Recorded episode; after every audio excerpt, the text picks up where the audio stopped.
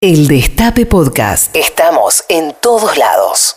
Anoche les hablé de dos fotos. Hoy se habla de una sola foto. Es una foto de un evento ocurrido hace, hace un poco más de un año, 14 de julio del año 2020. La oposición, ustedes saben, ha pedido el juicio político del presidente, un sector de la oposición, el más radicalizado, el juicio político del presidente. Esto ocurre en plena campaña electoral. El presidente hoy estaba con Axel con más en, en Olavarría y pidió disculpas por el evento que la foto documenta. Lo vamos a escuchar. Yo les voy a pedir un permiso, antes de que hablemos de aquello que nos convocó hoy, que me dejen reflexionar con ustedes algunas cosas que honestamente tengo la necesidad de decir. Francamente se los digo, porque los pibes más jóvenes que me conocen dicen que no soy un careta, nunca lo he sido. Y nunca, nunca quise dejar de dar la cara cuando debí dar la cara. Y nunca quise esconderme detrás de nadie cuando tenía que dar la cara yo. Néstor decía siempre que nosotros somos gente común con responsabilidades importantes, hombres y mujeres comunes con responsabilidades importantes. Nosotros abrazamos con Axel, con Sergio, con Cristina, con Máximo.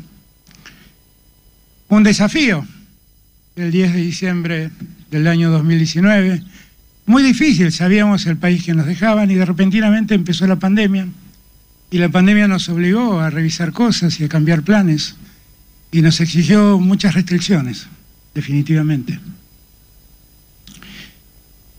Y yo le pedí a muchos argentinos que por favor me acompañaran, porque era necesario cuidarnos, era necesario preservar la salud de todos y cada uno de nosotros.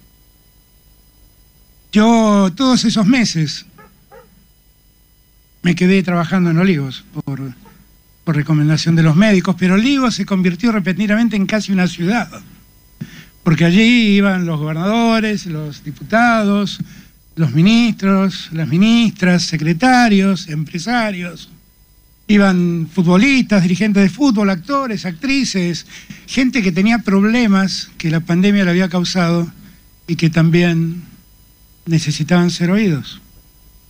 Y una de las cosas que tengo como presidente y como hombre común que soy es esa necesidad de escuchar a todos. Y la verdad que viví todo ese tiempo en un gran vértigo, en un gran vértigo. Un vértigo que no es que me hizo tener reuniones con 10 personas, me hizo tener reuniones con cientos de personas.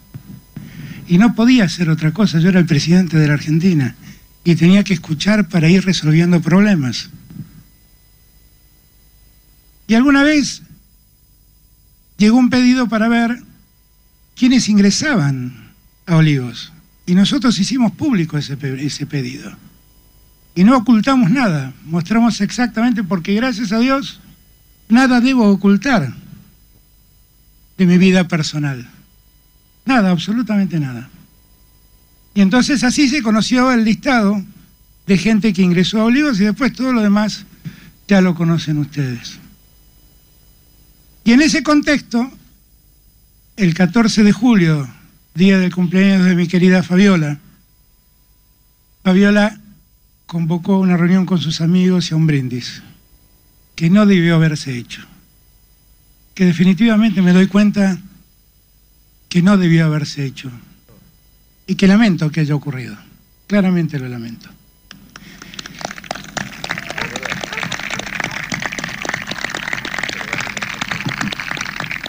Y que, y que mirado en retrospectiva debía haber tenido más cuidados, que evidentemente no los tuve. Hoy Santiago Cafiero a la mañana explicó esto, que pasó, que todos lo supieron porque nosotros lo contamos, ¿eh? porque no ocultamos nada, porque están los listados de quienes entraron y salieron de Olivos. Pero que lastima a mucha gente, lastima a mucha gente que entró por distintos motivos y que de repente se ve en los diarios. Lastima a los seres queridos, los que hacemos política ya hay un momento donde el cuero se nos curte y entonces las balas son más difíciles que nos entren, pero los que vivimos con gente que no tiene que ver con la política sufre y padece mucho todo esto. Desde esa condición humana que tenemos los que hacemos políticos, lamento lo que ocurrió no va a volver a ocurrir. Ahora, muchas gracias, muchas gracias a todos y todas, gracias, de corazón gracias, muchas gracias, muchas gracias. Muchas gracias, muchas gracias. Ahí escuchábamos al, presidente. Lamenta lo que ocurrió, promete que no va a volver a ocurrir. Eh, a ver, algunas reflexiones en torno a esto, porque creo que las, las, merecen. Nosotros cuando, desde este micrófono, cuando fue este lo, lo que la prensa hegemónica denominó los vacunados VIP, eh, tuvimos una posición muy clara, muy clara. Estaba mal lo que se había hecho. Estaba mal y el presidente refrendó lo que dijimos pidiéndole a Ginés González García un paso al costado. ¿Por qué? Porque hay una cosa que quizá no esté tan presente en la vida ordinaria, en la vida cotidiana, y quizás sea uno de, los problemas de la Argentina. Ojo, yo no creo que sea el, el problema fundamental de la Argentina. Creo que tiene que estar presente en las decisiones. No sé si todas las decisiones tienen que estar regidas por la ética, aunque uno quisiera que sí. Lo que sí seguro no puede pasar es actos que no contemplen esa dimensión. Un poco, un poquito, un poquito más chiquitito, no importa, pero tiene que estar presente. Esto que yo estoy haciendo, esto que yo estoy haciendo, sirve al bien común. Esto que yo estoy haciendo, ¿me deja en falta con alguien? Lo estoy haciendo porque creo que hay que hacer esto o, no, o me lleva algún interés que no sea el bien, el bien común. Digo, son reflexiones mínimas que cualquier funcionario con un poder delegado, estos hombres y mujeres comunes con responsabilidades extraordinarias, corresponde que se hagan. Punto. Es para mí, fue lo de Ginés, y lo dije en aquel momento, una cuestión de debate ético alrededor de cómo debe accionar un funcionario público en esas, en esas cuestiones. No se debe privilegiar a nadie. Y además dijimos, porque siempre damos una opción, y es que en aquel caso había gente que se había vacunado que tenía todas las condiciones para ser vacunada. Entonces se hace una resolución, se hace un reglamento. Lo que no se pueden hacer son cosas a espaldas de la sociedad. ¿Por qué? Porque genera sospecha porque genera intriga, porque todo eso que se hace allí deja una estela de duda. Por lo tanto, es muy importante que las cosas sean explicables, pero además de explicables, que estén regidas, si se quiere, por una lógica, lógica que es claramente la del bien común. Sobre todo, porque nosotros vivimos en una sociedad donde así como hay gente que trabaja y se esfuerza cotidianamente por el bien común, convivimos, y todos lo sabemos, todas lo sabemos, con otros que no hacen exactamente lo mismo. Por lo tanto, la línea tiene que ser clara. No todo puede ser igual. Y no es una cuestión de, de moral o de puritanismo. Es una cuestión de empatía social. Lo dijimos en aquel momento con aquel suceso que fue muy aprovechado por la prensa hegemónica, por la oposición, y yo siempre digo lo mismo, mira, lo, principal para esas cosas es evitarlo. Después cuando se desata la crisis, bueno, la verdad hay especialistas que se dedican al manejo de las crisis de ese tipo. ¿Sí? Lo que yo hice fue en todo caso una reflexión, una valoración, una opinión alrededor de lo que sucedía. Con esto ayer hice exactamente lo mismo, y creo eh, que estamos en presencia de algo que el, presidente reconoce y creo que es correcto lo que hace. A su modo está pidiendo disculpas, a su modo reconoce que está mal lo que sucedió, y también a su modo está diciendo que no va a volver a, suceder. Es muy valioso esto que hace el presidente. Yo, no voy a desconocer eso. A mí no, me parece menor que un presidente, así como removió a Ginés, ahora que haga esto, ¿qué hace? No me parece mal. No me parece mal. Realmente creo que hasta los presidentes pueden equivocarse.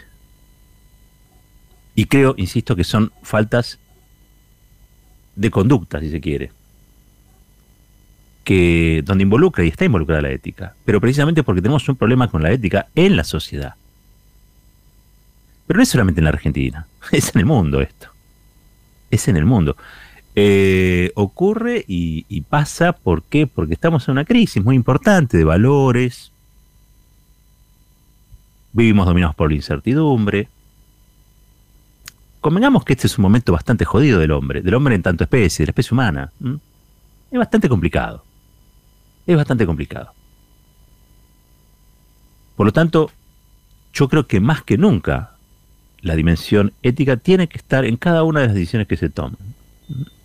Pero ustedes reflexionen conmigo y pregúntense si en cada uno de los trabajos que tienen, las instituciones de las que participan, los clubes donde van a jugar, la ética está presente.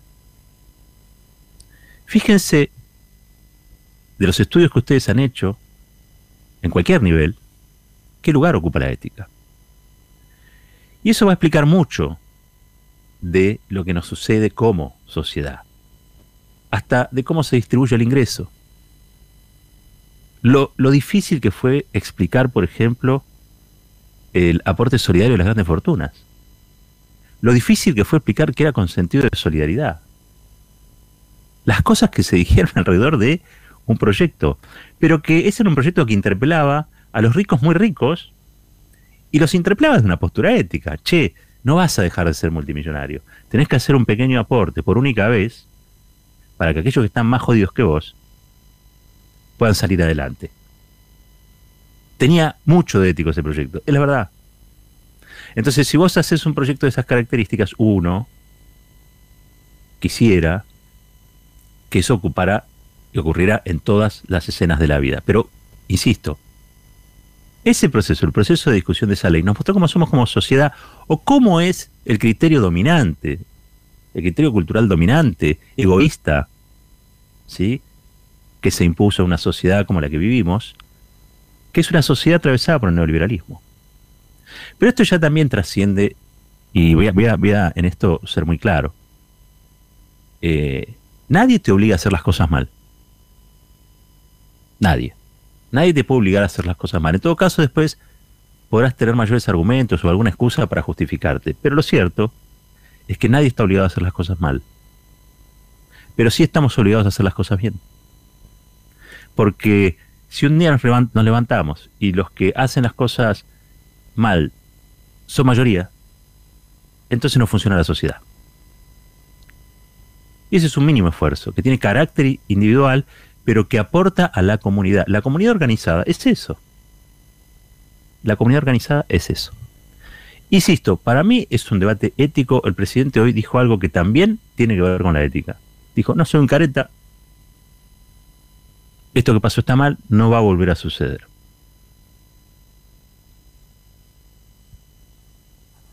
La oposición va a tratar de llevar al terreno de la campaña y eso lo sabemos. La justicia federal, que el gobierno no reformó, va a tratar de llevarlo al territorio de lo penal, y eso lo sabemos. Habrá argumentos para una cosa, lo otro quizás es más reprochable. Pero lo cierto es que esto creo que para lo único que puede llegar a servir es para habilitar una discusión más profunda. Y es que tenemos como personas la obligación de tratar de hacer y decir la misma cosa. Las acciones tienen que tener sintonía, coordinación con lo que decimos. Sobre todo en aquellos movimientos que son nacionales y populares, porque nadie le va a reclamar al presidente Mauricio Macri por una falta ética. Porque, hay que decirlo, ese presidente es precisamente la violación de todas las reglas éticas. violó absolutamente todos los contratos sociales y hasta destrozó, digamos, la idea, la, comunidad, digamos, ¿no? ha quedado muy dolida la comunidad, la sociedad argentina, producto de su gobierno espantoso. Entonces, eh, yo creo que en, ese punto, los que intenten utilizar esto para la campaña, bueno, probablemente llevarlo al terreno de lo moral, que es otro asunto, porque lo que se plantea en la discusión moral es quién conduce eh, moralmente y espiritualmente a una sociedad. Pero entonces habrá que recordarle a aquellos que quieren hacer un juicio político a Alberto Fernández las barbaridades que hicieron durante cuatro años, donde en una, en cada medida que se tomó, se, se violó el principio de solidaridad, se violó el principio de legalidad, se violó el principio de la libertad, y esas son, además de faltas de otro tipo, son faltas éticas graves. Entonces, si vamos a discutir de ética, es una cosa. Si lo quieren llevar al terreno pantanoso de una moral express para sacar algún votito más o algún votito menos en la elección que, que viene, bueno, de eso ya tuvimos bastante. De eso ya tuvimos bastante. Yo me acuerdo cuando Cristina le contestó a un, a un jubilado, ¿se acuerdan que le había comprado dólares a Nieto o algo por el estilo? Y se armó todo un escándalo alrededor de eso. Y yo tenía que lidiar con gente que eran gente conocida y me decía, pero a vos te parece que diga eso. Este, y, yo cuando ahorro un manguito, le compro unos dólares y también se lo doy a mi nieto. Claro, gente se había identificada con eso. Me acuerdo que le había dicho Cristina bastante amarrete el abuelito, ¿no? Y de eso se transformó en una especie de bola de nieve, un comentario así, una bola de nieve, porque claro, Cristina, Alberto, Máximo Kirchner, Axel Kirchner, no dejan de ser personas y se les puede escapar un comentario y también se les puede escapar una actividad como la que organizó la primera dama en la Quinta Olivos. La pregunta es, ¿qué tan conscientes son de que están allí a veces cometiendo un error, una torpeza o una inconducta o una falta ética? ¿Y cómo lo reparan? y cómo lo reparan. ¿Sí? Entonces, yo creo que hoy el presidente allí dio por lo menos el primer paso de una reparación. Que es decir, no va a volver a pasar. Y a su modo fue un pedido de disculpas por este episodio que va a seguir creciendo, querramos nosotros o no querramos nosotros. Esa es otra cosa que estuve viendo hoy, ¿no? Este, que todos allí dicen, no, pero te, llevan ahí a discutir. Sí, claro, si nosotros tuviéramos Clarita Nación jugando a favor de la democracia en la Argentina y no lo que hacen todo el tiempo, que es conspirar. Y, a ver, estaríamos hablando de la visita de Hornos y Borinsky a la, Quinta Olivos. Y probablemente esto sea un tema como ocurre en algunos de los diarios. En página 2 un tema menor, tratado, si se quiere, desde el punto de vista de si es un error, si no es un error, si, si cometió un delito o no cometió un delito. Eso, la verdad, es asunto de otro costal, que lo discute la justicia. Ahora, también habrá que decir que la justicia que va a evaluar al presidente por esto es la misma que mandaba a Boris y Hornos a la Quinta de Olivos a tramar con Macri la persecución de personas en plena democracia, la detención, las prisiones preventivas arbitrarias y lo que tranquilamente parece una privación ilegal de la libertad. Entonces digamos todo. Entonces digamos todo. Pero hay tal, es tal el desequilibrio informativo. Y son tales las imposturas que adquiere la política, porque también hay que decirlo eso. Esto, los que critican a Alberto Fernández este, y le tratan de dar desde el púlpito lecciones de, de, moral con la bragueta abierta, a mí me sorprende. Es tan malo lo que sucedió como es horrible aquellos que pontifican alrededor de esto como si fuera el fin del mundo. No es el fin del mundo.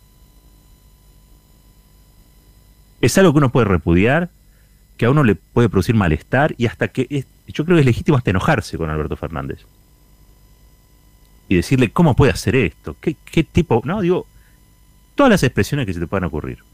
Yo, por una cuestión de respeto a la investidura, no lo voy a hacer. Pero, decir, cheque, no, eso es recontra legítimo. Porque había todo un país, o una buena parte del país, que estaba cumpliendo con las restricciones, privándose del afecto de su familia, cuidándose, como había pedido el presidente, y el presidente y la, su compañera hacían otra cosa. Entonces hay derecho a criticarlo, a debatir, a polemizar. Pero por supuesto que sí. Por supuesto que sí. Ahora, no es este Hiroshima ni Nagasaki esto. Esto lo que nos tiene que servir es para discutir nuevamente la ética. Para discutir las conductas individuales que aportan al bien común. Eso sería sacarle a esta situación algún provecho que no sea el lodazal en el que nos van a meter en los próximos meses con esto. Después sí, y esto fue lo que planteé ayer y con esto ya cierro, me preocupa la seguridad del presidente. Me preocupa la seguridad del presidente. Al, margen de todo lo que ocurrió, y lo, lo vuelvo a decir, me preocupa que hayan accedido a la intimidad del presidente personas que puedan filtrar una foto donde el presidente está reunido con gente de modo inconveniente, de modo violatorio de un decreto que él mismo había firmado. Me inquieta que alguien pueda tener tanta hazaña y tanto odio cerca del presidente, porque no creo que sea un luchador por la libertad el que hizo eso. Es alguien que intenta hacer un daño. ¿Sí? Así que me inquieta, como argentino, la seguridad del presidente, porque el presidente, insisto, encarna la voluntad popular y hay que defender a ese presidente para defender esa voluntad popular, para que la voluntad popular se cumpla, ¿no? Pero insisto, me preocupa la seguridad. Me preocupa la seguridad física del presidente. Muy cerca de él no lo quieren, es lo que se vio. No estoy diciendo nada raro, no estoy haciendo una película, ni mucho menos. Dos metros el presidente. Y en un ámbito íntimo. De cercanía, de proximidad, de accesibilidad. No sé si es su entorno, no sé quién es. Lo sabe el presidente. Eso clarísimo. Sí, a partir de este suceso, a partir de este evento, el presidente toma las decisiones como para proteger la intimidad de su, de su familia también. Eh, y esto, al margen de lo que haya que hacer, ¿eh? si tienen que pagar multa, que paguen multa, si tienen que ir preso, bueno, qué sé yo, lo resolverá la justicia esta de miércoles que tenemos, no sé no tengo la capacidad para ver tan adelante. Sí sé que esto se va a convertir en un lodazal independientemente de nuestra voluntad e independientemente de lo que yo esté diciendo en este preciso instante. Porque acá el error, digamos, la, la torpeza enorme que hay, es que todo en la política parece ser instrumental, incluso la ética. Yo no puedo tomar la ética como discurso y no practicarla. Eso está mal. Eso es dar un flanco enorme. Y no estás enfrentando a gente que te quiere, estás enfrentando a gente que te quiere destruir. Estás enfrentando a las corporaciones en Argentina, estás tratando de profundizar la democracia. Cada cosa, si un día salís con las uñas largas, te van a criticar porque salís con las uñas largas. Si un día salís con Dylan, van a decir que es un perro endemoniado. Si un día salís. O sea, hay cosas que hay que cuidar porque ahí sí hay una, si se quiere, una responsabilidad individual de Alberto Fernández, y es que él se tiene que cuidar porque él, y lo dije antes, encarna la voluntad popular. Y esto sí de vuelta. Los que lo votaron lo tienen que defender, pero él tiene que defender a los que lo votaron. Y eso se defiende con cuidándose, no cometiendo o no interviniendo en situaciones que puedan ser reprochables por aquellos que no le pueden reprochar nada a nadie, pero que lo hacen igual. Es el precio de la libertad. El precio de la libertad es que aquellos que están con la bragueta abierta te den cátedra de moral. Ese es un problema.